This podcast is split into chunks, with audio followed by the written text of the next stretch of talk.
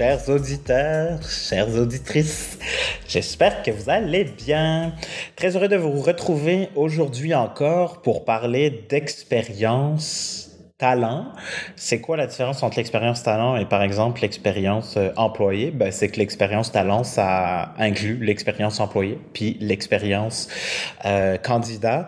Et on pourrait même parler de l'expérience gestionnaire. On en parle peu dans cette conversation, mais euh, ça pourrait intégrer aussi l'expérience euh, gestionnaire. Je suis très, très, très, très heureux aujourd'hui, vous allez le voir aussi, là, euh, de m'entretenir avec Dominique Randin, qui m'inspire beaucoup, qui me nourrit dans ma réflexion, dans les outils, dans ma pratique quotidienne auprès de nos clients aussi, parce que je me rends compte que quand on travaille une marque employeur dans une logique de culture d'entreprise et avec les enjeux auxquels on fait face aujourd'hui, euh, au niveau de la crise de la main-d'œuvre, eh bien, c'est hyper utile d'avoir quelqu'un comme elle euh, dans son réseau. Alors, je vous invite vraiment, vraiment à connecter euh, avec elle. Et donc, dans les projets marque employeur que nous, on fait pour travailler sur la culture, on est vraiment beaucoup amené à questionner les équipes qui nous font confiance sur la gestion de talent. Donc, le cycle complet du talent, principalement dans le pilier de développement opportunité, là, quand on travaille une offre employeur, une promesse employeur, et donc surtout, surtout le volet de euh, la mobilité interne. Donc, on a pris quelques étapes de l'expérience employée. Il fallu probablement en faire, euh, en faire quatre épisodes avec elle pour couvrir vraiment le tout. Puis donc, je vais zoomer puis je vais décortiquer avec vous là dans cette première partie euh, euh, qu'est-ce que l'expérience employée? Donc bref, euh, avant ça, ben, qui est Dominique Randins? Pour ceux qui ne la connaissent pas, elle est euh, la directrice talent à l'heure actuelle là, du Cirque du Soleil.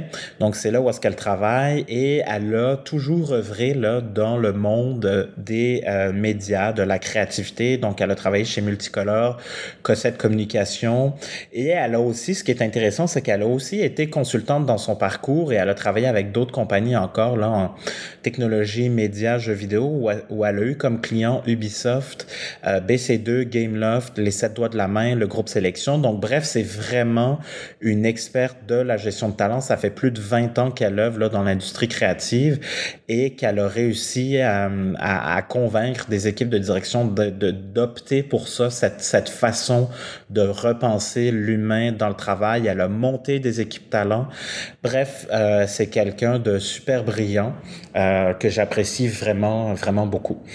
Euh, ben commençons. C'est quoi, euh, c'est quoi une expérience Et après, on pourrait se demander qu'est-ce qu'une bonne expérience. Donc, si on avait à faire une définition très rapide, pour moi, c'est trois choses. Donc, je vous invite encore une fois à prendre un crayon et un papier peut-être pour prendre des notes. C'est une intention, une émotion et euh, des étapes. Donc, une intention, en gros, ça veut dire que j'ai réfléchi à, l'expérience talent que je veux faire vivre, à l'expérience employée que je veux que je veux faire vivre. Ça veut dire que je prends en considération et je décide de manière idéalement proactive de répondre aux besoins et aux envies des gens de l'organisation, des gens qu'on sert. Ça veut dire qu'on agit avec intention, cohérence et sens, et ça sous-entend évidemment qu'on agit avec bonne volonté. Et je pense que ce qui est intéressant et important de retenir quand on parle d'expérience employée, pour moi, c'est le dernier niveau de maturité si on compare ou si on part du début, là, une équipe RH qui s'appelle administration finance, qui serait l'étape, le niveau 1. Après ça, on aurait le niveau 2 qui est ressources humaines. Niveau 3, on s'appelle talent et culture. Niveau 4, expérience employée. Pour moi, ça serait ça, là, le niveau de maturité d'une équipe RH en fonction de comment elle se nomme. Je pense que le nom, donc, de l'équipe est, est, est, euh, est, synonyme de, de, de comment on voit, finalement, tout simplement, la fonction RH en interne est-elle stratégique, oui, non. Mais quand on arrive, donc, au dernier niveau de maturité avec expérience employée, pour moi, on pense l'humain de manière complètement différente. Ça veut dire quoi plus concrètement? C'est qu'on réfléchit de manière globale, mais surtout transversal, donc il n'y a plus de silos, on n'a plus de centre d'expertise, mais tout le monde devient responsable de l'expérience. Les gestionnaires sont ceux qui font vivre l'expérience et les RH sont ceux qui fournissent des outils finalement qui, qui agissent comme coach, comme guide parce que à travers tout ça, ce qu'on accepte quand on arrive donc dans une logique plus d'expérience employée, c'est qu'on met au cœur de tout ça donc l'intention, mais dans une logique aussi où on vient tous ensemble co-créer. Donc, je pense que c'est ça. Donc, le premier pilier vraiment de l'intention, c'est ça. Le deuxième, c'est les émotions. Euh, ce qui compte le plus, c'est comment je me suis senti. C'est de ça dont je vais me rappeler bien plus que de chiffres ou de faits ou, ou, tout ce qui parle finalement à la partie rationnelle de notre cerveau. Je dis pas qu'il faut jeter aux poubelles le rationnel, je dis juste qu'il faut faire de la place aux émotions et donc être intentionnel. Une émotion, c'est aussi ce qui se trouve dans notre mémoire, dans notre souvenir. Et, euh, et puis voilà, donc une, une expérience bien ficelée, une émotion, c'est de faire rentrer tout simplement les gens dans notre univers et de leur communiquer des émotions. On peut penser par exemple à l'univers de Disney, aux émotions que eux réussissent euh, à véhiculer dans leur expérience client, certes, mais ça peut peut-être être un parallèle euh, intéressant. Puis, euh, puis voilà. Dernier pilier, c'est les étapes. Donc finalement, c'est de comprendre que euh, entre, par exemple, l'accueil et l'intégration et la première évaluation de rendement, ben il y a différents moments dans le parcours euh, qui sont clés. Il y a différentes interactions entre l'employé et ses collègues, entre l'employé et son patron, entre l'employé et les ressources humaines, entre l'employé et la direction, par exemple. Donc c'est de comprendre qu'à chaque fois qu'un employé interagit, soit avec un humain humain de l'entreprise, soit par exemple avec les formulaires, les règles ou les outils de l'entreprise, on fait vivre l'expérience à ce moment-là de manière concrète et tangible. Et l'idée, en fait, c'est que ça soit le plus mélodieux, fluide possible. Et comment on fait pour s'aligner, s'orienter dans notre expérience employé, c'est dans celle qu'on veut faire vivre, ben c'est très clair, ça prend une vision claire de l'entreprise, où est-ce que s'en va la business et idéalement une vision talent. Donc qu'est-ce qu'on souhaite avoir pour nos talents? Et évidemment, c'est quoi qui guide tout ça? Ben ça va être encore une fois nos valeurs. Donc les valeurs sont vraiment le guide de ça, nos valeurs, notre culture d'entreprise. Euh, voilà, c'est vraiment l'espèce de base là, sur laquelle donc l'intention, l'émotion les étapes devraient se euh, reposer. Donc ça, c'est de façon euh, rapide qu'est-ce qu'une expérience? Une expérience employée, donc c'est vraiment toutes les étapes hein, à travers lesquelles un employé va passer. Donc pour moi, ça commence au moment du pré-accueil. Donc, une fois que la personne a signé et que vous êtes entendu là sur le salaire, les conditions, tout ça, pour moi, ça commence là. Donc, la notion de pré-accueil, euh, première étape. Ensuite, évidemment, accueil, intégration. Après ça, on a ce que j'appelle, moi, l'étape du quotidien. Donc, le train-train quotidien, la vie à tous les jours. Qu'est-ce qui se passe? Euh, par exemple, quand je suis malade, que j'ai une demande à faire pour une journée de maladie, comment ça se passe? Est-ce que ça se passe bien? Est-ce que je me sens pas bien? Poser euh, la demande à mon patron. Est-ce que c'est facile? Est-ce que c'est simple avec, par exemple, un logiciel, euh, notre SIRH? Bon, bref, tout ça. Après, on a l'étape de la gestion de la performance et du développement. Et notre dernière étape qui est le offboarding, donc toute la gestion finalement euh, des départs. Donc, euh, donc voilà. Et puis, c'est quoi une bonne expérience? On peut se poser la question. Euh, de manière très simple et rapide, une bonne expérience, c'est une expérience qui capte l'attention, hein, qui, wow, c'est tellement passé vite, ça, j'en aurais pris plus, par exemple, ou quand vous êtes allé au restaurant, wow, c'était tellement bon, je reviendrai demain matin, puis je suis prêt à redépenser euh, la somme que j'ai dépensée à cet endroit-là. Donc, c'est vraiment ça, tu sais, de, de, de capter l'attention, c'est-à-dire que ça vient s'ancrer aussi dans la mémoire des gens et ça leur donne envie d'être là. Euh, ça vient renforcer ou créer des liens sociaux. Donc, une bonne expérience, c'est une expérience qui permet, par exemple, euh, au moment de l'accueil et l'intégration, de permettre à la nouvelle recrue de connecter idéalement rapidement, mais surtout positivement avec ses collègues, collègues de l'équipe, mais ça peut être aussi les collègues de d'autres départements et évidemment avec son patron, sa patronne. Et je vous dirais que le grand, grand, grand point, et ce sur quoi les organisations sont généralement très, très mauvaises, c'est que une, une euh, expérience réussie est une expérience mélodieuse, fluide. Comment ça se fait que sur scène, un orchestre avec 10 instruments différents réussissent à faire une mélodie harmonieuse, agréable, qu'on a envie d'écouter des heures durant, ben, c'est parce qu'il y a quelque chose qui fonctionne et il y a cette espèce de coordination finalement entre les instruments. Cette mélodie, elle a été réfléchie, on a été intentionnel avec ça. Et ça, ça veut dire que quand, par exemple, la personne signe ses documents au moment du pré-accueil ou entre le moment où elle a accepté l'offre et le pré-accueil, il y a le plus de fluidité possible. Ça veut dire quoi concrètement? Ça veut dire qu'on n'envoie pas 45 courriels parce qu'on a oublié des documents et que finalement, on vient ajouter de la friction. Donc, c'est vraiment la transition entre chacune des étapes, entre chacun des moments clés de l'expérience employée qu'on vient rajouter donc cette fluidité et c'est, je vous dirais, surtout ça qui va témoigner d'une bonne expérience. Euh, voilà, je m'arrête là et je vous laisse au bon soin de Dominique.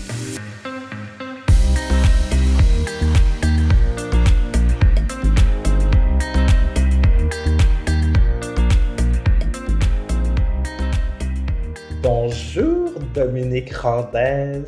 Je suis tellement, tellement, tellement content que tu sois là. Merci Vincent, merci de m'accueillir. En fait, euh, il va falloir que je sois, euh, que, que, je me fasse violence, j'imagine, et ne pas partir dans toutes les directions.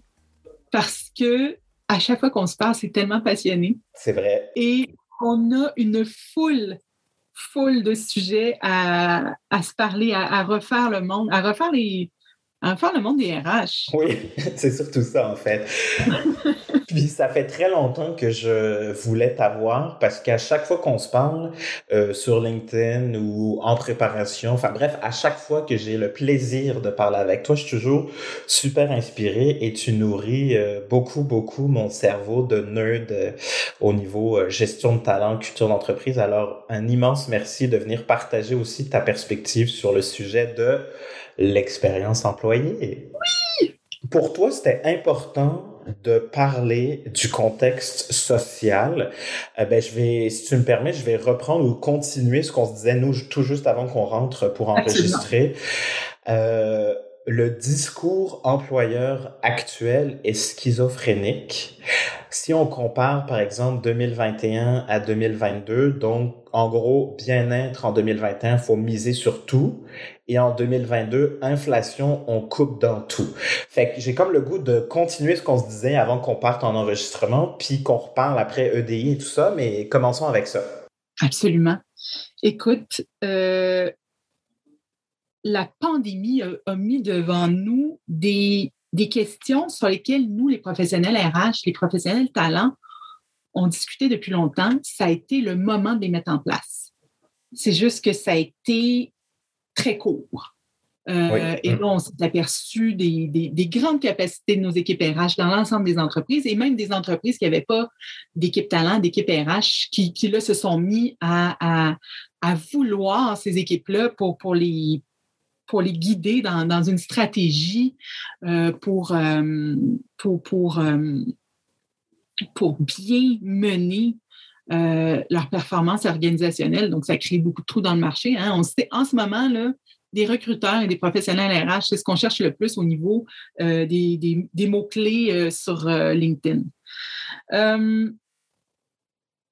ça a été un grand, grand, grand chaos, justement, la COVID. Du jour au lendemain, on disait à des employés, non, non, tu ne peux pas travailler de la maison. Et oui, c'était possible. En trois jours, ça a été possible. Mm-hmm. Donc, on s'est retrouvé avec des nouvelles valeurs, des nouveaux systèmes de valeurs à gérer dans les entreprises et, euh, et de s'apercevoir que justement, bon, ben, ça avait ajouté, oui, de la performance.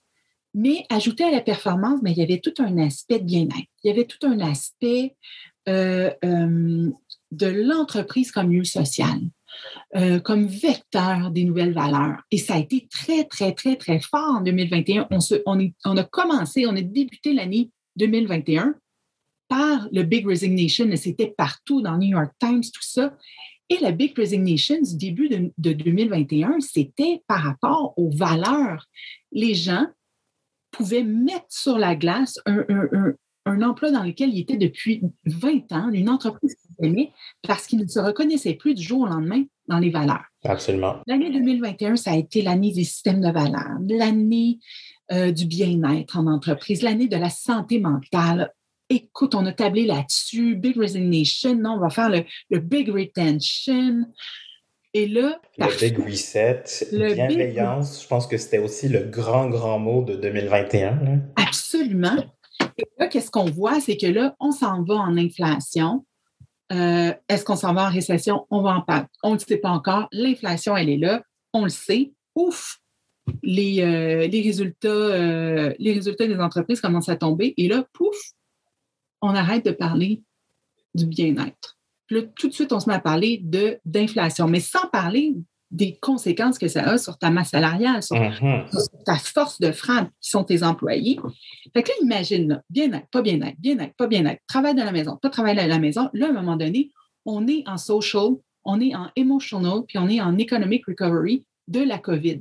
Là, les gens, ils ont, ils ont, ils ont, juste un trou au milieu d'eux. Comment tu penses que. C'est trop disparate comme discours pour que les gens se, sentent, se fidélisent à ton discours. Ben, et développent un sentiment d'appartenance avec une organisation qui dit oui du bout de la, à gauche de la bouche, puis le lendemain à droite de la bouche. Exactement, complètement. Et là, on a vu récemment, et c'est euh, un de nos collègues qu'on aime beaucoup qui, euh, qui, qui, a mis ça sur LinkedIn par rapport à un, un billet qu'il a mis par rapport au quiet quitting. Et moi, mhm. le, quiet quitting, quand j'ai lu ça, j'ai réagi, j'ai sauté, mais deux mètres de ma chaise. Et, vraiment, là, le quiet quitting, ah oui, mais là, c'est ça, les employés le font du quiet quitting. Ah ouais? Et toi, dans l'entreprise, qu'est-ce que tu fais pour qu'ils quiet quit? Il y a sans doute quelque chose, là. Il y a sans mhm. doute quelque chose. Parce qu'il y a eu le gros phénomène, puis on l'a vu récemment avec une grosse entreprise qui créait aussi pas mal de déséquilibre dans l'écosystème euh, TI. Hein? Euh, on a vu ces grandes entreprises-là faire du quiet firing. Est-ce que l'un ne serait pas le symptôme de l'autre? Mm-hmm. Hein? Ben, parce que quand ça va bien, la plus grande dépense sur la. En fait, quand ça va mal, pardon, ce que tu as besoin de faire, c'est de gérer ton cash flow et de protéger ton cash flow. Sinon, l'entreprise va geler, elle sera plus capable de fonctionner. Absolument. Et l'enjeu d'affaires ici, c'est que la masse salariale, c'est ce qui occupe probablement systématiquement partout la plus, le plus grand poste budgétaire de toute l'entreprise. Ouais. Évident. On le sait. Puis nous, en, en, RH, ça fait des années qu'on gère justement ces rationalisations, ces croissances-là des hyper-croissances. Mm-hmm. Euh, à un moment donné, il y avait le rapid scaling. Le, le rapid scaling, on sait que ça, ce que ça fait dans certaines, dans certaines startups là, où tu pars de, de 10 puis tu deviens 1000, puis c'est pas euh, sustainable, c'est dans le temps. Là. Mm. Donc, on a été habitué à gérer ça. Ce qu'on n'est pas habitué à gérer, c'est le côté schizophrénique de, des, des messages qui sont complètement antinomiques. Mm-hmm. Parce que au niveau des entreprises, c'est long, les messages RH. On sait, des fois, là, genre, tu travailles sur ton CEO là, pendant deux, trois ans avant qu'il sorte le message. Là, soudainement, les messages sortent, ça tire du gun comme au Far West. Mais c'est des messages complètement contraires les uns des autres. Qu'est-ce que ça. C'est quoi les répercussions de ça sur la fidélisation? Après ça, parlons même pas de rétention parce que tu sais, Vincent, que pour moi, il y a une différence c'est Mais aussi, tu sais, par rapport, on, s'était parlé, euh, tu sais, euh, un petit peu plus tôt cet été par rapport au nouvel ordre mondial. Tu sais, il y a un autre article qui m'avait fait lever de ma chaise, mais un bon deux mètres aussi cette fois-là, des jeunes sans expérience qui cherchent des emplois d'entrée. Ils veulent aller dans les magasins, ils font le tour des magasins, 12 magasins, 12 offres d'emploi. Hey, pénurie de main-d'œuvre, tu fou? Hey, écoute, 12, 12 emplois, tu fais 12 emplois. Mais 12 emplois non spécialisés pour une personne qui n'a pas de spécialisation, ben moi, je trouve ça, ça devrait être ça la norme. C'était pas normal d'avoir des gens bardés de diplômes qui, comme premier job en sortant de l'université ou en arrivant au pays, parce qu'il y avait beaucoup d'arrivants aussi, hein, uh-huh tout aussi bardé de diplômes, que ta première job, c'était gérant chez Gap, là, pendant de nombreuses années, avant peut-être d'espérer d'avoir un poste de cordeau, euh, finance, légal, RH, euh, marketing. C'est la fameuse expérience québécoise, la fameuse. Euh, fait que, tu fais comme là, le wow, là. là, en ce moment, il y a un équilibre. La pénurie de main-d'œuvre nous force à créer un équilibre. Faisons attention avec toutes les, tous les messages d'inflation à justement préserver cet équilibre-là. Mm-hmm. Les entreprises sont qui? Est-ce que les entreprises sont, même, même si tu veux faire, même si c'est une entreprise à, caractère, euh, on n'est pas tous des, on n'est pas des OBNL, non? Non, la majorité, c'est des, oui, à profit, on est d'accord. Il ah, faut que notre entreprise soit profitable. Mm. Mais à l'interne, ton message, faut qu'il soit social. Puis de toute façon, les clients qui vont acheter ton produit, peu importe si c'est un B2B, un B2C, c'est pas grave, ils vont aller vers toi parce que tu as un fort message social, on le sait. Mais de plus en plus, puis nous, chez nos clients, ce qu'on observe, justement, si on parle euh, des jeunes, entre guillemets, de plus en plus, les recruteurs doivent répondre aux questions de la génération Y et Z qui commencent à arriver sur le marché du travail à qu'est-ce, c'est quoi votre RSE? C'est quoi les initiatives concrètes que l'organisation met en place aujourd'hui pour s'occuper de l'environnement? L'éco-anxiété, je pense que ça fait beaucoup, beaucoup, beaucoup parler et c'est une préoccupation euh, de fond pour cette génération-là. Et une fois sur deux, si c'est pas plus, les recruteurs que je côtoie chez nos clients se font poser la question. On se fait poser la question parce que euh, dans l'entreprise dans laquelle je suis, une fantastique entreprise, mais qui, est aussi en redéfinition comme l'ensemble de notre Québec Inc., de notre Canada Inc., euh, c'est. Alors, je suis au Cirque du Soleil, j'ai le chapeau acquisition de talent, mais j'ai aussi le, chapeau gestion de talent, je fais les deux.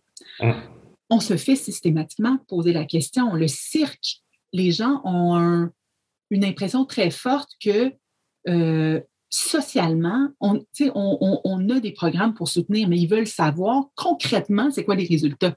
Ouais. Et tu fais comme, OK, là, c'est non seulement tu veux savoir c'est quoi nos actions, mais tu veux savoir c'est quoi les résultats. Mais c'est euh, c'est plus qu'un sur deux. C'est 1,5 sur deux. Ah oui, hein? OK.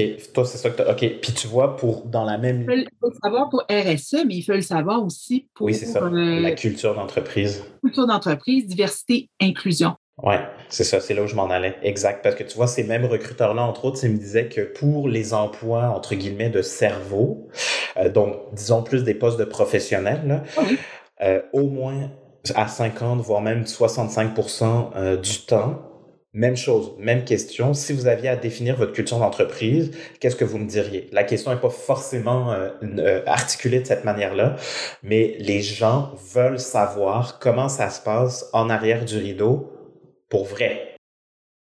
Mais tu vois, ce que tu dis, oui. Mais en ce moment, moi, j'ai quelque chose de nouveau. Euh, au cirque, on a quatre, on a quatre je n'aime pas dire des classes, quatre profils d'employés on a les artistes et on a une super équipe qui s'en occupe. On a tout, tout le knowledge base, là, les, les emplois cerveau. On a aussi les emplois, les, euh, les, professionnels de la scène, donc tous nos techniciens euh, derrière scène, mais aussi devant console. Et on a aussi tous nos artisans fabricants. Mm-hmm. Euh, le wow factor aussi, qu'on sait que c'est les costumes, notre équipe costume, mais ces questions-là, Vincent, mm. on, les avait de la part du quand on avait des entrevues pour des postes knowledge base. Mm-hmm. Maintenant. Et ça, c'est complètement nouveau. Mm c'est quoi la flexibilité? C'est quoi, mais pour des emplois qui, sont, qui touchent à l'ensemble de nos types de nos types de postes disponibles. Mm-hmm. Donc, une couturière va autant vouloir savoir qu'est-ce qui se passe derrière le rideau qu'un professionnel de marketing. Ça, c'est nouveau. Puis ce qui est intéressant là-dedans, c'est parce que vu qu'on va parler d'expérience employée, si on décortique les mots, enfin, au fait, on fait la séparation entre les deux, ce qu'il faut retenir, puis je pense que c'est là-dessus qu'on va le regarder nous ensemble, mais c'est expérience. Puis une expérience, euh, pour que ça soit donc une expérience positive. Puis si on ramène ça dans le contexte du travail, c'est une expérience mobilisante, positive, enrichissante, fidélisante, énergisante. Bon, tout ce qui finit en ante ou à peu près. Et ça sous-entend quoi pour réussir? C'est partir des besoins des gens. Et la pyramide de Maslow, selon moi, n'a jamais été autant utile aujourd'hui comme guide aussi dans comment venir euh, ben, réfléchir et construire ou, ou, revamper, si on veut, là, parce qu'elle existe déjà, euh, notre expérience employée. Mais c'est, c'est, je, suis tellement là. Je suis tellement là. Puis il faut, faut aller aussi plus loin. Euh, je travaille pas dans le manufacturier, mais j'ai, j'ai une partie de mon entreprise qui, touche presque au manufacturier. Mm-hmm en ce moment, quand on lit les grandes tendances, c'est vraiment pour les entreprises qui sont 100% presque knowledge base. Ouais. Qu'est-ce que tu fais? Puis il y a tout un aspect d'équité mm-hmm. dans ta pyramide de Maslow, où différents types d'employés ne te, te demanderont pas la même chose. Donc, qu'est-ce que tu fais? Si, puis c'est là où il faut que tu partes tes gens sur la même base. Est-ce que, tu sais, il faut, faut que tu aies un strong core. Puis après ça, dire, OK, qu'est-ce que ça veut dire? Tu sais, si tu n'es pas capable d'être équitable, parce qu'à un moment donné, l'équité, tu sais, moi, j'ai 20 employés, là. Jérémy et Claudia, ils travaillent en duo. Puis là, je, nomme leur nom, ils sont fantastiques. Ils n'ont pas besoin de la même chose. Jérémy a besoin de certaines choses de moi que Claudia n'a pas besoin. Je peux pas. Puis c'est là où je crée de l'équité. Mm-hmm. Euh, moi, j'ai Nathalie qui étudie, qui, travaille avec nous en même temps qu'elle fait son euh, DESS où, euh, elle n'a pas besoin de la même chose que les autres. Elle a besoin que j'adapte son horaire. Est-ce que je donne à tout le monde de manière égalitaire ou je suis équitable en disant on va arranger toi ton horaire comme ça, Jérémy, je te donne ça, Claudia, voici. c'est là où on est. est-ce que je me split en 20? Je me split en 20, mais c'est ça aussi l'équité. Par contre, il faut que tu recules un peu. Si tu n'es pas capable d'être équitable, il faut au moins que tu puisses être égalitaire. Exact. Partir tout le monde. Tu sais, souvent, puis moi, j'ai travaillé longtemps dans le domaine des, euh, des services professionnels. Dans les services professionnels, le mot acquisition de talent prend un tout autre sens parce que tu vas chercher des talents qui vont, qui vont t'amener de la business. Là, tu fais que, là, on vient de faire une acquisition. Euh, peu, importe ce que c'est, est-ce que c'est dans le domaine des communications marketing, est-ce que c'est dans le domaine RH, est-ce que c'est dans le domaine TI, tu sais, c'est le domaine des services professionnels, tu fais de l'acquisition. Mais en faisant ça, tu crées à la base, tu, puis j'ai vu plus, plus, plus tôt dans ma carrière, tu sais, des, on intégrait ces, ces acquisitions-là vraiment pas de la même manière que les autres. Oui, puis soyons clairs, là. mais c'est ça. Puis, tu sais, soyons clairs pour les gens qui nous écoutent, parce que moi, je sais ce que tu veux dire, là. Quand on parle d'acquisition, donc en gros, ce que Dominique est en train de dire, c'est qu'on parle de euh, quelqu'un qui est super connu dans l'industrie. Donc, on parle vraiment d'une euh, star, si on veut, qu'on est ah. fier d'avoir été Et eh oui. euh, euh, chercher ou j'allais dire acquis, mais oui, en fait, c'est vraiment ça parce qu'on parle d'acquisition de talent au sens vraiment euh, littéraire du truc là. Et euh, ça, ça fait qu'effectivement, en le faisant de cette manière-là, si je traite ma star différemment de mon du reste de mon équipe qui était là avant, il n'y a plus d'équité, c'est plus nécessairement non plus égale. Et donc, pour la, cette fameuse première partie d'expérience employée qui est l'accueil et l'intégration, si on décortique le parcours, ben, je ne pars pas tout le monde avec les mêmes chances. Et c'est là où la notion de EDI, puis on pourrait rajouter le J pour justice et le A pour appartenance, euh, pour faire l'acronyme complet. Là. Euh, donc, équité, diversité, inclusion, justice, appartenance, je pense que ça serait ça l'acronyme complet.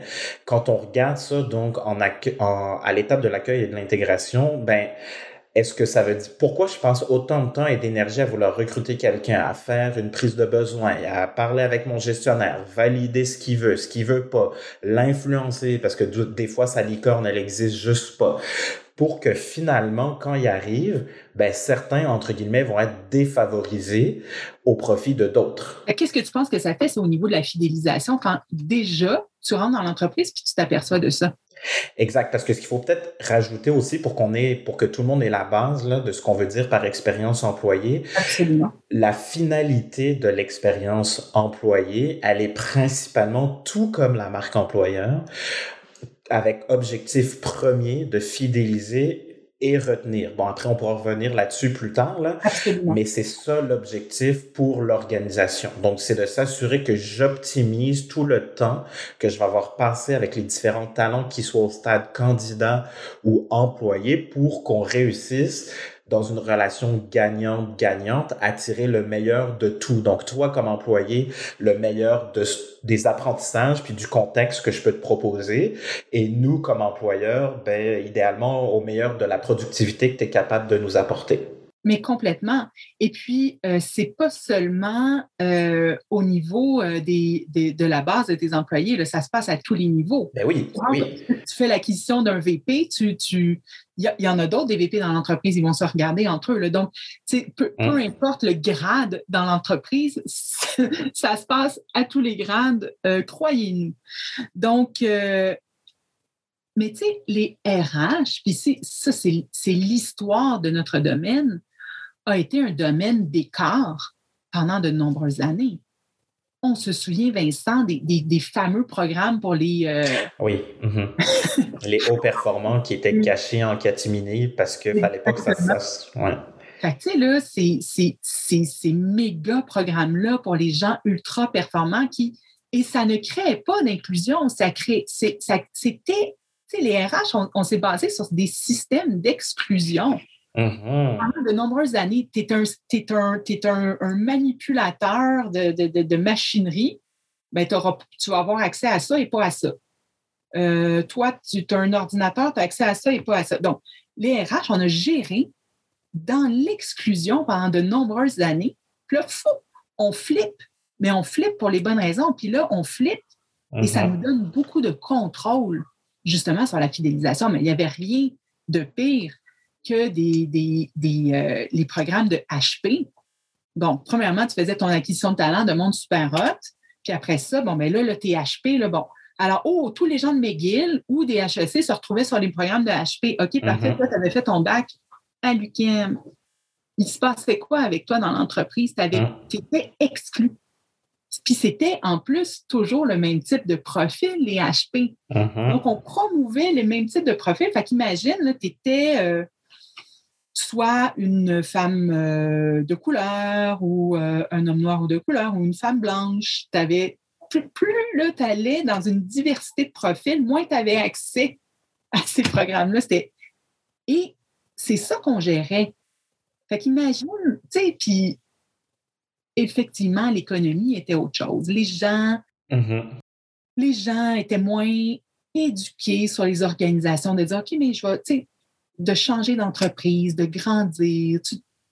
la société était autrement, mais on a ces, ces, programmes-là, malheureusement, ont eu, euh, ont eu euh, longue vie. Hein? Un peu comme la, fameuse table de baby-foot pour fidéliser, hein, qui a eu mm-hmm. euh, longue vie depuis le milieu des années 2000. On, on la voit disparaître, c'est fantastique, mais ça, elle a eu longue vie aussi. Tu sais, en, RH, nous, ce qu'on installe, vu que ça coûte quelque chose, un programme de HP, c'est cher. Une table de baby-foot, écoute, c'est pas donné. Non plus. Euh, ça dure longtemps et ça nous donne pas tant de contrôle, tandis que là, maintenant, justement, en créant de l'équité plus que de l'égalité, euh, parce que au moins, pas, pas ton monde égal, mais essaie de partir ton monde de manière équitable. C'est une autre conversation. Et là, tu vas aller gérer de la fidélisation. Et là, la fidélisation, ça, c'est un tableau de bord sur lequel tu peux appuyer. Là, puis, tu sais, vas-y dans tout ce qui est émotionnel, tout ça, tu vas, tu vas créer de l'engagement. Hum. L'engagement va, va, venir, euh, va venir soutenir ta performance. Ben évidemment, évidemment. Puis ça, je veux, je veux qu'on y aille aussi là-dedans. Là. Je veux juste terminer sur la question de l'accueil et l'intégration. Pour moi, il y a deux choses. Euh, il y a le concept qui s'appelle le Employee Lifetime Value, un peu comme le concept du Customer Lifetime Value. Donc, si vous n'êtes pas familier, chers auditeurs, chères auditrices, avec ça, en gros, ça veut dire que, euh, en fait, vous voyez un graphique un peu comme une barre qui monte, après ça, une courbe droite, donc euh, stable, et après ça, une barre qui redescend vers le bas. Donc, en gros, la première barre, ça veut dire que c'est toute la période d'intégration, puis bon, les premiers mois, quand j'arrive dans une organisation, tout ce que j'ai à apprendre. Donc, donc, même si j'engage, par exemple, des seniors, euh, ils ne connaissent pas mon organisation. Donc, de toute façon, même s'ils ont des compétences transversales, l'expérience, bon, si on prend un professionnel de marketing, par exemple, qui savent faire des campagnes numériques sur Facebook, LinkedIn et Instagram, ils ne connaissent pas encore les programmes de gouvernance et qui est responsable de quoi dans l'équipe, euh, comment euh, l'équipe brand, par exemple, vient travailler avec nous, qu'est-ce qu'on a comme guideline à suivre. Donc, même si je suis capable de faire euh, bien une campagne de marketing sur LinkedIn pour aller chercher plus de consommateurs, je ne connais pas forcément encore tout le contenu, le processus d'approbation et, euh, par exemple, le plan stratégique qui a été développé pour l'acquisition de nouvelles clientèles. Donc, même si je suis débrouillard, débrouillard, j'ai beaucoup de choses à apprendre. Donc, cette première courbe, c'est ça. Et si on veut être stratégique avec ce que tu dis dans partir tout le monde égal, puis je veux revenir sur la, sur la notion de règle d'accessibilité claire, là, on veut que nos nouveaux soient en fait le plus euh, autonome possible rapidement. Parce que qu'est-ce qui se passe? Concrètement si on ramène notre, notre perspective à faire? Mon employé qui vient de démarrer, même s'il est senior, pour les trois à six premiers mois ne performera pas à 100% et c'est normal. Bah, donc, ça veut dire que si on met des signes de dollars là-dedans, ben, les trois premiers mois, disons que la personne performe à 75% il y a 25% du salaire que je lui paye qui, entre guillemets, ne sert à rien ou qui, qui est pour absorber la période d'apprentissage. Donc, ça veut dire que si la personne paye est payé 100 000 dollars par année juste pour faire des chiffrons parce que ça va m'aider à calculer et que sur les trois premiers mois, je la paye évidemment 100% de son salaire, mais j'ai 75% de performance. Mais si je veux rentabiliser ma ressource, j'ai besoin qu'elle soit donc le plus rapidement optimale. La période après la courbe droite en haut, c'est la, la, durée de vie de la personne chez nous. On veut que ça soit le plus long possible. idéalement, ça serait un long fleuve tranquille positif. Et au moment où ça redescend, la courbe, on veut que les gens prennent une... C'est en fait le point de descente, c'est j'ai décidé que je quittais l'organisation, mais à la toute fin, c'est la date de départ. Mais là, cette période-là peut durer six mois à un an. On a parlé de quiet firing tout à l'heure. Mais comment on s'assure? Parce que dans l'expérience, on a créé, par exemple, la confiance, on a une relation saine et positive avec notre manager et ou l'équipe et ou les professionnels de l'équipe RH. Je me sens à l'aise et confortable de parler de mes préoccupations et donc de, entre le moment où je décide de quitter et la journée où je quitte réellement, qu'on vienne amoindrir cette période-là le plus possible pour que c'est le moins d'impact négatif sur l'équipe et la performance euh, de l'équipe, par exemple. Et c'est là où donc partir tout le monde égal, ça nous permet d'avoir nos humains, nos talents beaucoup plus rapidement autonomes, confiants, compétents, rassurés aussi d'avoir fait le bon choix. Et donc, c'est la première clé vers effectivement cette fidélisation. Euh, je te laisse réagir là-dessus si tu veux, Dominique, mais j'aimerais ça que tu nous parles aussi de la, la notion des règles d'accessibilité claire aussi dans cette notion de partir tout le monde égal, toujours à l'étape de l'accueil et l'intégration. Au niveau de ton oui, et, puis, regarde, je, je, je, vais réagir. C'est sûr que là, après ça, les gens, ils font OK, ce que tu viens de nous dire, Vincent, comment je le fais? Puis c'est quoi justement les règles d'accessibilité? Mais tu sais, il y a ton tableau de bord de base, là, il y a comme quatre cadrans. Puis il y a une portion, il y a deux des cadrans qui sont dans la sphère sociale, puis il y a deux des cadrans qui sont dans la sphère organisationnelle. Mmh. Premier, premier, euh, premier carré, c'est dire est-ce que le poste y est designé pour que la personne a thrive, elle se développe, elle soit sur le bout de sa chaise en mmh. train de.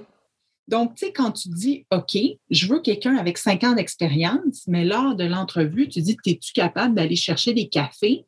Mais déjà là, tu le sais que dans ce carré-là, tu ne pars pas tout le monde égal. Tu fais comme OK, mais c'est quoi le rapport entre cinq ans d'expérience quelqu'un qui est un professionnel puis aller chercher des cafés. Hmm. À moins que ben, peut-être le, gestionnaire soit une personne à mobilité réduite, là, je ne vois pas. Hmm. on est d'accord. Puis qu'il y, aurait moins d'accessibilité dans le bâtiment, je, ne vois pas. Uh-huh. Donc, c'est dire, est-ce que, puis est-ce que tout au long de la vie de l'employé, même si la personne, elle ne change pas, elle ne fait pas euh, maintenant, on a les micros-échelles, tout ça. Là. Euh, si, elle ne grandit pas, au moins, elle grandit dans sa fonction parce que, justement, au niveau organisationnel, fait, ça, c'est de partir le monde égal, de uh-huh. s'assurer que la personne ne va pas faire un copier-coller de ce qu'elle faisait dans son ancienne entreprise ou de ce qu'elle faisait à l'école, de dire, OK, on, monte une coche là. On la uh-huh. part égale. On lui donne la chance. Et en, fait ça, c'est organisationnel. Puis au niveau organisationnel, de faire en sorte que le poste, euh, que la fonction, socialement dans l'entreprise, la, personne puisse avoir le plus d'interaction mm-hmm. avec différents collègues, différentes mm-hmm. équipes possibles. Mm-hmm. Ça, c'est partir ton monde égal. Est-ce que le poste est intéressant puis que oui, il y a des gaps, mais les gaps sont facilement identifiables, puis que moi, je peux aller en tant que gestionnaire, c'est ça ma job. Mais ben oui. Les collègues, c'est ça leur job aussi. on entend beaucoup la fatigue du gestionnaire, mais ça va aussi sur les collègues. Mm-hmm. Est-ce que c'est en groupe, là? Parce que normalement, en tant que gestionnaire, tu connais ton groupe, parce qu'en tant que groupe, on est capable de soutenir ça. Là, tu pars quelqu'un égal.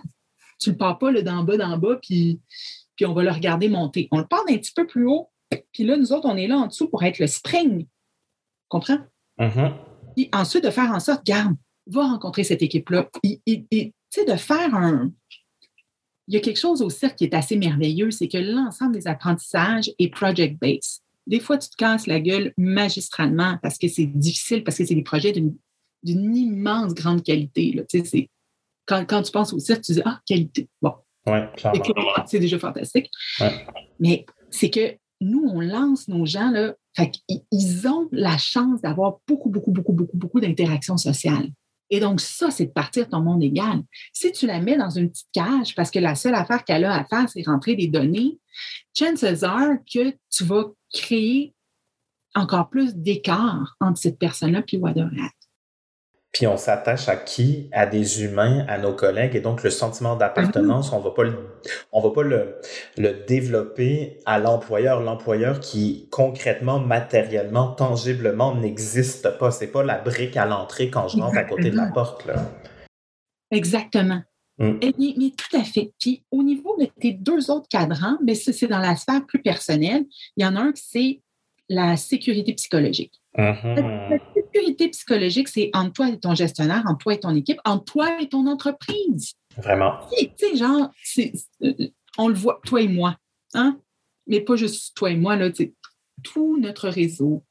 Vincent, tu le sais comment on réagit quand quelqu'un dit Viens chez nous, c'est très innovant. Puis là, tu fais comme OK, parfait.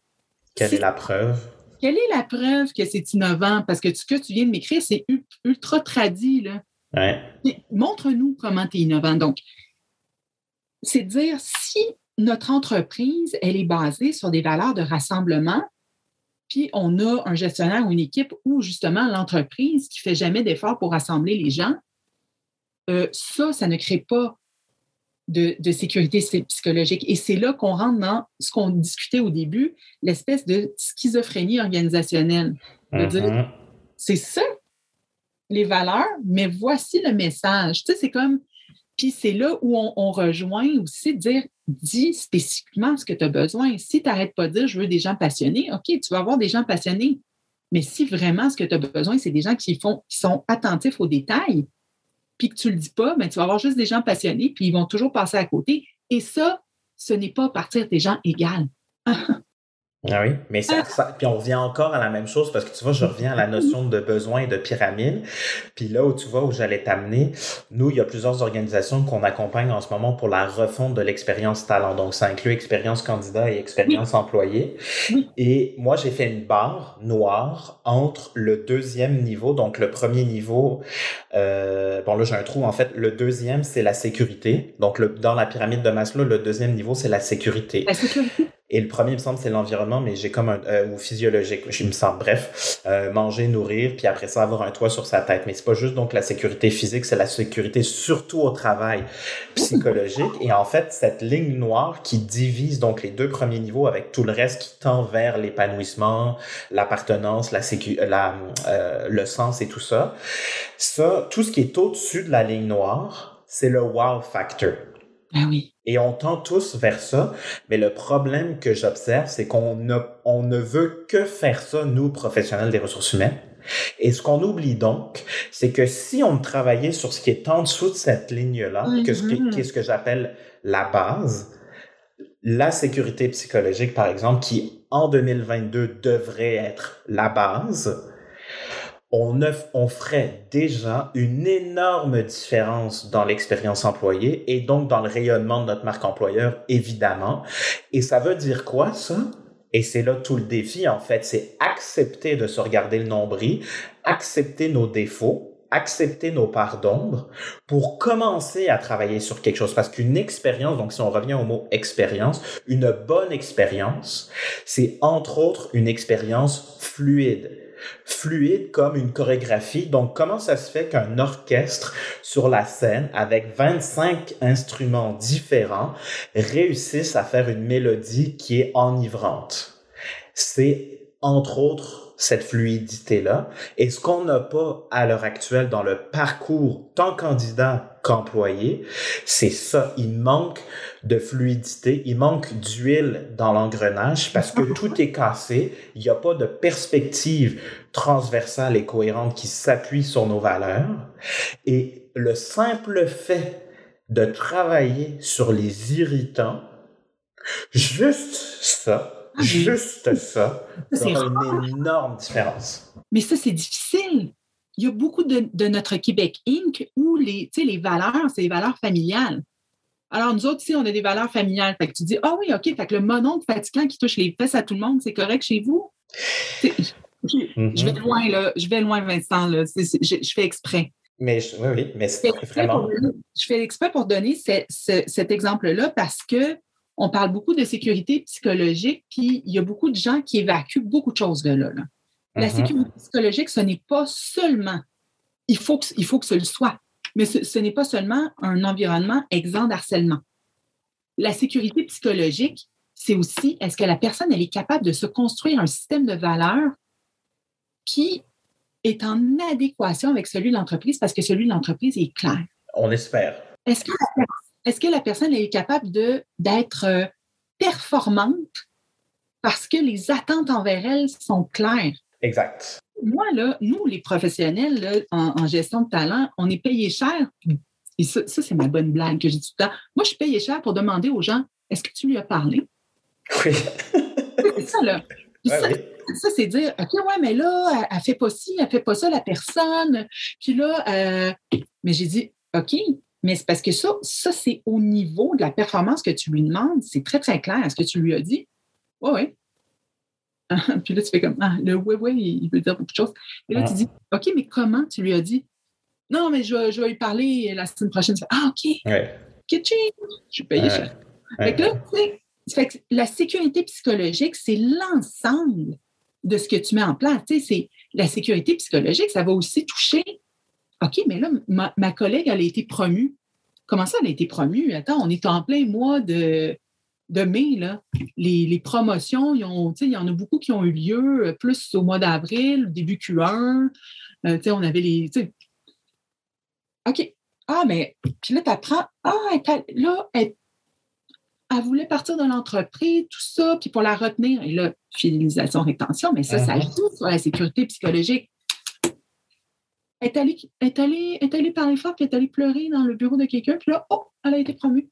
Ça, ça ne crée pas de sécurité psychologique. Ça dit, OK, ben là, moi, tant que je ne vais pas pleurer, crier ou quoi que ce soit, il Mhm. n'arrivera rien. C'est un écosystème. C'est un écosystème. Puis ça a été, euh, c'est Google qui est tombé euh, entre guillemets par accident avec leur espèce de laboratoire RH sur avec le projet Aristote sur la notion de psycholo- euh, de, de, de, psycholo- de sécurité psychologique. Voilà, je vais y arriver. Et euh, un des autres éléments, c'est le droit à l'erreur. Est-ce que je, je sens, en gros, pour rester dans les termes du cirque, y a-t-il un filet en dessous, clair, qui fait que quand je vais retomber par terre, je vais être soutenu?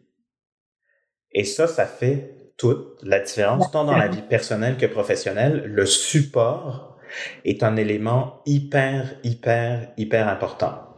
Tu sais, moi, avec mon équipe, j'ai des règles d'engagement. Puis des fois, c'est quelque chose que je propose à d'autres gestionnaires dans l'entreprise qui font euh, Ah, je ne savais pas qu'on avait le droit de faire ça. Des règles, tu sais, donne-toi. Tu sais, les gestionnaires mm-hmm. attendent beaucoup de l'entreprise, ne se donnent pas beaucoup de droits. Oui, c'est vrai. ils en ont. Tu sais, être gestionnaire, c'est avoir du pouvoir. Imagine le mot pouvoir. Tu as le pouvoir de créer ça. Fais-le. Mais mm. effectivement, tu sais, quand, quand en, ce moment, on a des player coach. Ils ont pas, tu sais, des fois, nos, dans l'ensemble de nos entreprises, ils n'ont pas toujours le temps d'aller faire pipi nos gestionnaires. Fait on est là pour leur faire penser à ça. Mais moi, dans mes règles d'engagement avec l'équipe, le premier item, c'est le droit à l'erreur. On, fait des RH, on va leur faire plein des erreurs. Mm. c'est comme je, je l'ai lu, moi, la dernière jurisprudence? Je devrais, pas le temps de faire pipi. Alors voilà. Mm. Ça, ça, donne ça aussi, mais donc, comment, c'est quoi le filet de sécurité qu'on a mis? Moi, j'oblige mon équipe à travailler en tandem. C'est Parfait, tu vas faire ça, tu t'en vas faire cette, euh, cette intervention-là. C'est qui ton body? Telle personne. Parfait. Je m'arrange pour qu'il. Puis, malgré ça, puis, tu sais, mmh. souvent, parce que c'est comme ça, tu sais, le, gestionnaire essaie de nous appeler, il réussit à nous parler le vendredi 16h. C'est comme ça dans l'ensemble des entreprises au Québec, au Canada, dans le monde francophone. Euh, ben, le vendredi 16h, moi, je, mes neurones, là, ils se touchent un peu. Là. Fait que oui, je vais en faire des erreurs. Exact. il faut que ce filet-là, mais moi, je, me le suis donné. Euh, on a des règles d'engagement dans mon équipe très intenses, là, très intenses. Mais ça va aussi avec l'intensité. C'est pas dichonomique, dichonomique. Dichotomique. Je viens d'inventer un nouveau mot. Voilà. Euh, tu vois, dichonomique, euh, le, quiet le, quiet firing, ça, ça, peut être dichonomique, euh, dichotomique et économique. Donc, mais c'est en adéquation avec l'intensité de, qui vous êtes. Mais oui. De notre produit. Fait qu'ils ne sont pas surpris non plus. Parce que vous êtes on-brand, donc vous êtes cohérent, vous vivez euh, l'ADN et qui vous êtes. Après, t'acceptes ou t'acceptes pas et c'est tout à fait correct. Mais c'est ça les attributs du cirque dans l'expérience talent pour l'équipe. Exactement. Euh, on a parlé de fidélisation, rétention. Euh, je vois le temps qui file, mais j'aimerais vraiment beaucoup qu'on couvre au moins ça parce que j'ai trouvé ça génial la façon dont tu le formules. Bon, mm-hmm. premièrement, c'est toi qui m'as fait la, la, la, distinction entre rétention, fidélisation. Puis là, j'étais comme, de quoi qu'elle parle, elle? Là? C'est quoi cette affaire-là? Et là, j'ai fait, ah mon Dieu, que c'est brillant. Donc, je te laisserai expliquer ça. Mais en fait, ce sur quoi je veux vraiment qu'on se concentre pour clore notre conversation, parce qu'on pourrait en faire quatre ah. chapitres puis quatre épisodes, là. La question que tu m'avais posée quand on se préparait, c'est c'est quoi ton acte de fidélisation? Et ça, je trouve ça génial. Donc, la façon dont tu le présentes, tu l'as réfléchi. Donc, peut-être pour pour, pour le bien des gens qui nous écoutent, c'est quoi la différence donc entre rétention et fidélisation bien au-delà des mots? Mm-hmm. Et une fois qu'on est clair là-dessus, ben justement, peux-tu nous expliquer ce que tu entends par quel est ton acte, toi, comme organisation, comme employeur, euh, comme professionnel talent de fidélisation? Et même gestionnaire, en fait, parce que ça va sûrement se, se, situer là. Donc, je fais la différence entre les deux pour une, une, raison évidente qui m'a été euh, qui m'a été présentée avec la grande démission. Là ou c'est devenu encore plus vrai. Donc, la fidélisation, c'est l'ensemble de tes actions euh, qui, va toucher le cycle talent, ton, tout ton cycle talent, et de dire, est-ce que euh, je donne tout à mon employé pour qu'il soit engagé stratégiquement dans l'entreprise et qu'il soit performant? Mmh. Donc, c'est, et, et la fidélisation, ça va aussi avec la manière transparente dont tu vis tes valeurs d'entreprise, la précision avec, le, euh, euh, avec mm. laquelle tu as identifié tes valeurs mm. d'entreprise, tes attributs. Hein, mm-hmm, mm-hmm, mm-hmm. Non, mais vraiment. Ah vraiment. Et, l'accessibilité de ceux-ci.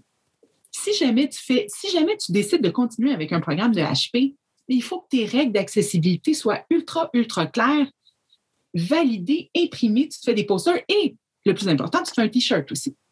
Parce qu'il faut que ça soit visible. Il faut que ça soit visible, il faut que ça soit connu, il faut que ça soit compris. Oui, oui, oui. Il faut que ça soit compris. Donc, et la rétention, c'est ce que tu vas faire avec certains talents. Ça, ça, va toucher ton top 10, 20, 30. ça dépend à quel point tu as investi dans, ta. On n'investit pas d'année en année, on n'investit pas, on n'a pas les capacités parce que nos entreprises doivent faire des sous. Là. On n'a pas hein? toujours les capacités d'investir de la même manière d'année en année il y a des années où on va plus investir, c'est sûr que ton, ton top 10 devient peut-être un top 30. C'est mm. normal. Mm-hmm. Et donc, c'est de dire, mais il faut encore une fois que, les, que ton système de rétention soit avec des, des attributs et des paramètres clairs. Mm. Qu'est-ce que ça veut dire un top 30? Il faut, faut, que la personne dise Ah oui, je sais, je comprends pourquoi elle est dans le top 30. Et donc, ça, c'est ton. Puis c'est à ça que ça sert. Tu sais, le, le talent mapping, la, mm-hmm. Mm-hmm. la, cartographie des talents, c'est quelque chose que tu fais, tes niveaux euh, maîtrise de, puis tu fais comme, ben mon Dieu, c'est qui ça? Tu penses toujours que c'est quelque chose qui est trop intellectuel pour faire, puis à un moment donné, tu te mets à en faire, tu fais comme, oh, wow! Ah, c'est génial. Ah, vraiment. fait que, tu sais, ton, ton talent mapping, après ça, c'est pas d'aller dire, OK, ceux qui sont dans le rouge, là, que ça va pas, mais c'est peut-être allons voir c'était quoi le contexte environnemental aussi. Ce n'est pas un système, le talent mapping, pour aller faire des tapes ses doigts aux gens. Puis si les gens ont stagné, c'est pourquoi? C'est mm-hmm. sans doute parce que tu n'as pas investi de la même manière, parce qu'on ne peut pas le faire tout le temps. Certaines personnes vont travailler sur des projets d'extrêmement grande qualité. Ils vont atteindre ton top 30 ton top 20, ton top 10, peu importe c'est quoi. Puis il y en a d'autres qui vont avoir travaillé sur des projets. Tu sais, c'est comme un petit parfait de caca que tu manges avec une mini cuillère jusqu'à la fin. Puis ils vont l'avoir fait aussi. Donc, mmh. tu sais, mais bon, ils vont pas avoir, ils vont avoir livré. Mmh. C'est ce Puis donc, ce que je. Ouais, non, mais j'allais juste dire, euh, ce qu'il faut retenir, donc entre fidéliser et retenir, c'est qu'il faut segmenter notre population interne pour comprendre comment agir de manière pertinente et stratégique en fonction des différents publics cibles. Ça, ça veut dire quoi? Un autre truc qui vient de toi aussi, euh, one size fits all, aujourd'hui, c'est du one size fits none. Donc, en gros, il faut que l'expérience soit de plus en plus personnalisée et après, on peut essayer pour pas faire peur aussi aux professionnels des ressources humaines ou aux gestionnaires qui, c'est bien plus simple. On met une semaine de quatre jours, on met ça en place, puis c'est toujours le vendredi qui est congé. Ben ça, ça ne correspond plus. Ça ne correspond aux besoins des gens. Mmh. Et c'est pour ça donc qu'il faut voir comment on trouve effectivement un juste équilibre maintenant dans, dans toute cette, cette façon de... Parce qu'en fait, tu vois, moi je m'en rends compte quand on accompagne nos clients, euh, passer, j'ai envie de dire, en mode, si on veut, expérience employée. C'est changer la façon de gérer, si on reprend les termes courants ou traditionnels, les ressources humaines. Donc, en gros, moi, je vois un peu le niveau de maturité comme si de la fonction. Niveau 0 ou niveau 1, les ressources humaines sont sous le directeur finance ou administratif. En gros, c'est de la paye ou à peu près. Après ça, on aurait niveau 2 qui serait ressources humaines. Niveau 3, on aurait talent et culture Niveau 4, on aurait donc expérience employée. Après, je sais pas s'il y a un autre niveau, mais moi, je le vois vraiment comme ça. Absolument, je suis d'accord avec toi. OK, bon, c'est génial. Et donc, ça veut dire que je dois autant, en fait, c'est qu'il faut travailler sur les deux tableaux, donc la fidélisation pour tout le monde. Donc, puis là, on pourra revenir à c'est quoi donc ton acte de fidélisation précis selon la population à laquelle tu t'adresses. Exactement. Et pour certains, comment donc on peut peut-être effectivement euh, tricoter un peu plus euh, de watts et de, de, de paillettes autour parce que c'est des postes qui sont critiques. Donc après, je veux revenir quand même un sur un dernier point avant de revenir à l'acte de fidélisation, mais euh, c'est tellement, tellement, tellement facile de dire que le problème, c'est les gens. Et moi, ce que je dis souvent aux clients qu'on accompagne, ou bref, à plein de gens qui me demandent des conseils, c'est en général, si on prend la loi de Pareto, c'est 80-20. 80%, des problèmes en entreprise sont liés au processus. Oui. pour 20% ou à peu près, où c'est réellement l'humain, entre guillemets, paresseux qui n'a pas le goût. Mais ça, ça veut dire quoi? Ça veut dire que 80% du temps, comme tu le disais si bien, c'est mon système et l'environnement qui fait que. Et c'est pas la, le manque de volonté de ma personne. À un moment donné, quelqu'un stanne là aussi. Là, c'est à force de. de, de, de c'est comme la petite souris qui frappe toujours le même mur. à un moment donné, elle va se retourner de bord. J'ai lu un livre là-dessus récemment sur le ben, Voilà. Ouais. Euh, fait, concrètement, l'acte de fidélisation, euh, ça veut dire quoi? Tu sais, si tu avais à l'expliquer, puis peut-être en donnant un exemple soit de ce que vous avez fait au cirque ou de ce que tu as fait ailleurs dans d'autres euh, mm. entreprises. Je, je me souviens plus qu'est-ce que je t'avais dit quand on s'était parlé. Qu'est-ce que j'avais dit? Parce que j'ai comme plein d'idées en tête. Mm. Je précise par rapport à ce que tu vas entendre. Ben, on avait parlé de la bière gratis du jeudi avec ah, les chips. Oui, le beer and chips. Le mais qui, qui est mauvais. Mais c'est ça. Ah oui. Mon Dieu, là, tu viens de me repartir. Deux minutes, OK? Deux minutes, mon Dieu, Vincent. Écoute, euh, c'est nos, nos, paradigmes. Il faut, il faut aller les. Il faut se challenger, là. Hein? Le, beer, la table de baby-foot et le beer and chips, depuis le, début là, des, des, années. Euh, 2000, le milieu des années 2000, c'était c'était fort, fort, fort. Puis c'est pas mauvais. Il n'est pas mauvais, le beer and chips du jeudi, mais il n'est pas inclusif. Hein? Et souvent, on dit, ben j'ai mis une table de baby-foot, puis le, ça me coûte assez cher de bière et de chips chaque jeudi. Là. C'est ça, là. Hein. Mais là, tu fais comme, OK, mais dans, dans la transformation sociale qu'on a eue, Bien, premièrement, il y en a peut-être dans ton entreprise des jeunes qui ne viendront jamais à ton beer and chip parce que la seule moyen pour eux d'augmenter leurs revenus puis de monter dans ton entreprise, c'est d'aller chercher une maîtrise. Ils la font le soir au HEC, le jeudi, ils ont un cours. Ben, tu viens de les exclure, alors que peut-être c'est eux le futur de ton entreprise. Parfait. Mais toutes les jeunes femmes ou même jeunes hommes qui doivent aller chercher, euh, puis, là, j'ai de parler avec un billet toutes les, personnes, jeunes ou moins jeunes, qui ont un jeune enfant, c'est l'enfant qui est jeune. Il faut aillent le chercher à la garderie. Eux autres, ils viennent de disparaître. Fait que là, tu fais comme, OK, mais eux aussi. Normalement, quand tu as des enfants, c'est tu es dans un âge où tu es le futur de quelque chose. Mm-hmm. Tous ceux qui ne boivent pas d'alcool. Et là, tous ceux qui ne boivent pas d'alcool, et moi, j'ai eu une entreprise que j'accompagnais il y a plusieurs années. On avait eu, tu sais, la pénurie de main-d'œuvre, on en parle beaucoup, ça fait longtemps qu'elle est là dans le domaine des technologies. Mm-hmm ils sont tombés sur des candidats fantastiques qui sortaient de Concordia, qui, étaient tous euh, musulmans, euh, qui venaient euh, Inde, Pakistan, tout ça. Et, euh, et, là, et là, on se fait dire, ouais, c'est parce que, tu sais, il faudrait arrêter d'embaucher, tu sais, un peu dans cette talle-là, parce que ça coupe la culture d'entreprise. Tu fais comme, OK, mais euh, ben, c'est bizarre. tu sais, c'est des, des, employés qui vont. Ben, c'est parce qu'ils ne viennent pas à la bière du jeudi, ils n'en boivent pas. Eh boy! Mm. OK! Donc là, mm. ta, belle culture d'exclusivité qui est basée sur ton beer and chip du jeudi, qui n'est pas mauvais, c'est rassembleur.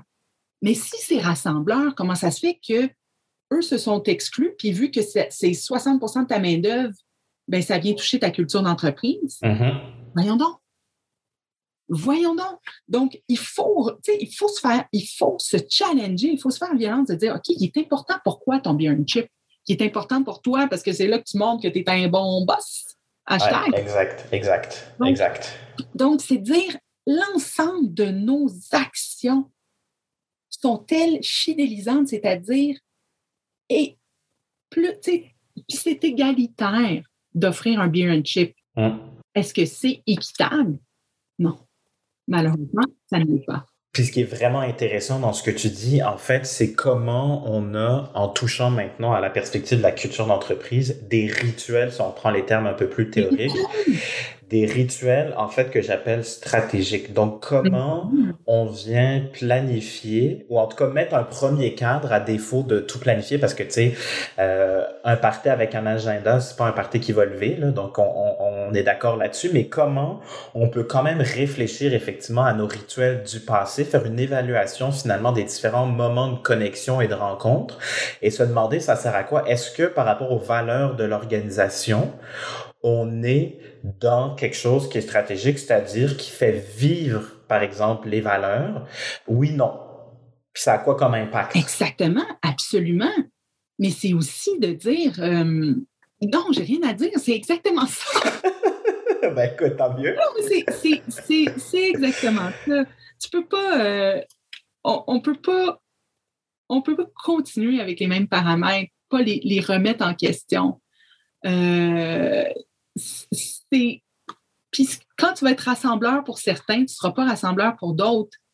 Mais il va falloir que tu trouves c'est quoi tes points de rassemblement pour la, plus vaste majorité. Puis si ce point de rassemblement-là, c'est pour deux personnes, mais tu, les auras rassemblés. C'est pas petit, ça. Et le reste de tes employés va s'en apercevoir. Dire, ah, OK, ils ont fait un, événement, c'était très niche.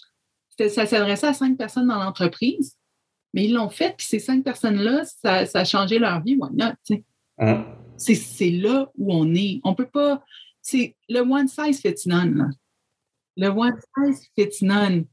Oui, puis tu peux pas baser ta culture sur un seul élément. Euh, il faut que tu l'animes. Souvent, on va, on va dire Ah, mais là, on, on fait le beer and chip, et là, c'est à eux de parler. Mais non! Il faut, que ça soit plus animé que ça. Il faut que ça soit authentique. C'est pas un. Il faut, que tu donnes des occasions. on a toutes sortes de personnes qui animent nos entreprises dorénavant une diversité qu'il faut reconnaître. Plus on va reconnaître cette diversité-là, plus il va y avoir de la performance dans ton entreprise parce que les gens vont se sentir vus. Quand tu te sens vu par ton gestionnaire, c'est un moteur. Quand tu, quand Absolument. dans la masse, c'est là où le quiet quitting arrive. C'est n'est pas la faute de l'employé. Puis c'est drôle que tu parles de ça parce que j'ai eu énormément de conversations cette semaine là-dessus, pas plus tard donc que cette semaine sur cette notion-là. Et j'ai l'impression que dans le discours ambiant, on est beaucoup trop sur l'équipe par rapport à la reconnaissance aussi individuelle à travers ça. Donc, comment aussi on peut revenir... Enfin, l'idée, c'est pas de, de, de plus parler de l'équipe, absolument pas, euh, soyons clairs, mais comment on ne perd pas de vue l'individualité aussi dans le collectif, parce que quand je décide de quitter moi, euh, moi, la seule personne que je suis, Vincent, je prends une décision individuelle. Donc, je pense que c'est important aussi de pas uniquement se focaliser sur des initiatives ou des actes de fidélisation collectifs. Je pense qu'il faut amener aussi la dimension euh, individuelle. Oui, c'est là que les, les, notions de diversité, équité, inclusion ben viennent nous soutenir. Une entreprise qui va aller soutenir euh, la transition d'une personne trans avec des mesures spécifiques pour elle, euh, non seulement tu vas soutenir la performance individuelle, mais inquiète-toi pas que même si que, les bonnes personnes vont ça, ça va créer de la ah. fidélisation parce qu'on on va être capable de dire quand moi je vais avoir quelque chose d'individuel à vivre, je, ça, ça va, on va pouvoir me on va pouvoir soutenir euh, mon besoin à ce ah. moment-là. là c'est ce, qui, ce qui nous est arrivé chez Plus Company. C'est l'histoire de mon, de mon ancienne gestionnaire, Yimakovic, euh, avec notre extraordinaire collègue Chris ah. Bergeron. Où, euh, puis Chris, elle, en parle beaucoup, beaucoup, beaucoup dans ses conférences, à quel point l'entreprise a, soutenu euh, son besoin de femmes puis le besoin spécifique qu'elle avait à ce moment-là. Elle en parle dans son livre, d'ailleurs, que j'ai lu pendant mes vacances, Valide, très intéressant pour ceux qui sont intéressés par la science, la science-fiction euh, d'une transgenre. Bref, c'était très intéressant, euh, la satire sociale, entre autres, qu'elle tire de tout ça. Merci infiniment pour tout. C'était... J'aurais continué l'après-midi. Je sais, moi aussi. Continuer l'après-midi. J'espère qu'avec notre petit, euh, la pyramide de Maslow, c'est s'y référer, c'est un, un, un outil ah. pratique. Euh, l'outil de, d'engagement stratégique, mes, mes, quatre cadrans, c'est un outil très euh, très pratique aussi. Ceux, ceux qui veulent, euh, écrivez-moi, je peux, je peux, je peux vous, je peux vous envoyer. Est-ce qu'il y a un nom euh, particulier, Dominique, ça? Si on fait une recherche sur Google, par exemple? c'est, moi, c'est une de mes professeurs à, Cornell, à l'Université de Cornell, qui, nous avait passé ça. Ça s'appelle l'engagement stratégique. Elle écrit plein de livres là-dessus. C'est elle qui travaille là-dessus, mais ça vient avec des outils mm-hmm. ultra pratiques que moi, mm-hmm. j'utilise. Le talent mapping. Ce sont des outils, c'est un outil ultra pratique parce que ça te permet d'identifier exactement les points de cartographie. Et ça, c'est quelque chose qui peut être tout à fait, euh, tout à fait euh, diffusé. Ensuite, le dernier point de diffusion, Vincent, puis laissons-nous là-dessus, puis ce sera d'autres conversations que tu auras peut-être avec moi, mais avec d'autres aussi. je me réinvite. Mais mais, là, mais non, mais c'est parce que là, c'est vraiment pas mon bag, puis euh, j'ai de la misère à en parler. Le dernier point de transparence dans les entreprises, c'est les ah, échelles ben, salariales. on s'en parle là. Euh, moi, moi j'ai des. Euh, tu sais, parce que j'ai une équipe aux États-Unis de recrutement et dans certains États, il faut, il faut mm-hmm. afficher le salaire en choix. New York, le Nevada maintenant aussi. j'ai une grosse équipe au Nevada. sont deux, mais c'est une grosse équipe on travaille de Ah oui, OK. Une grosse équipe au Nevada. Tu sais, la fille, non, j'ai deux personnes. Mais, euh, et donc, ça devient difficile. Et c'est le dernier tabou, là. Le dernier franchement, c'est là. Et on n'a pas le choix, on s'en va vers là. Parce qu'on va se le faire demander. ESG, ESG, INA est parfait. Et, maintenant, les échelles salariales, est-ce qu'ils sont, est sont en lien avec ton. Est-ce que si tu dis oui, mais nous, on veut, euh, on investit dans l'éducation, parfait. Euh, et donc, si quelqu'un arrive par des diplômes, c'est quoi son échelle? Exact. mais je ne parle pas de ça, je parle des entreprises en général. Donc, ESG, et donc tes échelles salariales doivent être en, lien avec l'ensemble de tes actions sociales. Et normalement, devrait commencer à être transparente. C'est le dernier ben, Il y a un épisode euh, qui en parle un peu avec Move AI, donc je vous invite à écouter ça sur euh, le comité de rémunération et comment eux, ils l'ont implanté. Donc, dans un ancien épisode avec Dominique Dany, qui est cofondateur de Move AI, on en parle de transparence salariale. En fait, on parle presque que de ça, parce que c'est son équipe qui a choisi son salaire à lui, même s'il est président cofondateur de l'entreprise. Il n'a pas choisi son salaire. c'est de l'expérience expérience employée, mais, mais, mais, mais, mais sur Ouais, c'est extraordinaire. C'est d'ailleurs l'épisode qu'on a qui était, euh, c'est le deuxième le plus écouté de tous les épisodes que j'ai enregistrés pour le podcast. Donc, je pense que ça résonnait beaucoup avec les gens. Et sur ce que tu dis, c'est pas si ah. loin de nous parce que l'Ontario est en train de se poser des questions sérieuses et de légiférer sur euh, afficher publiquement les salaires sur les offres d'emploi. Donc, je pense qu'effectivement, c'est une question de temps, probablement plusieurs années, mais ça sera aussi, euh, à mon avis, au Québec. Hmm. Merci. Je te dis bye et je te donne un gros bisou. Oui. À bientôt.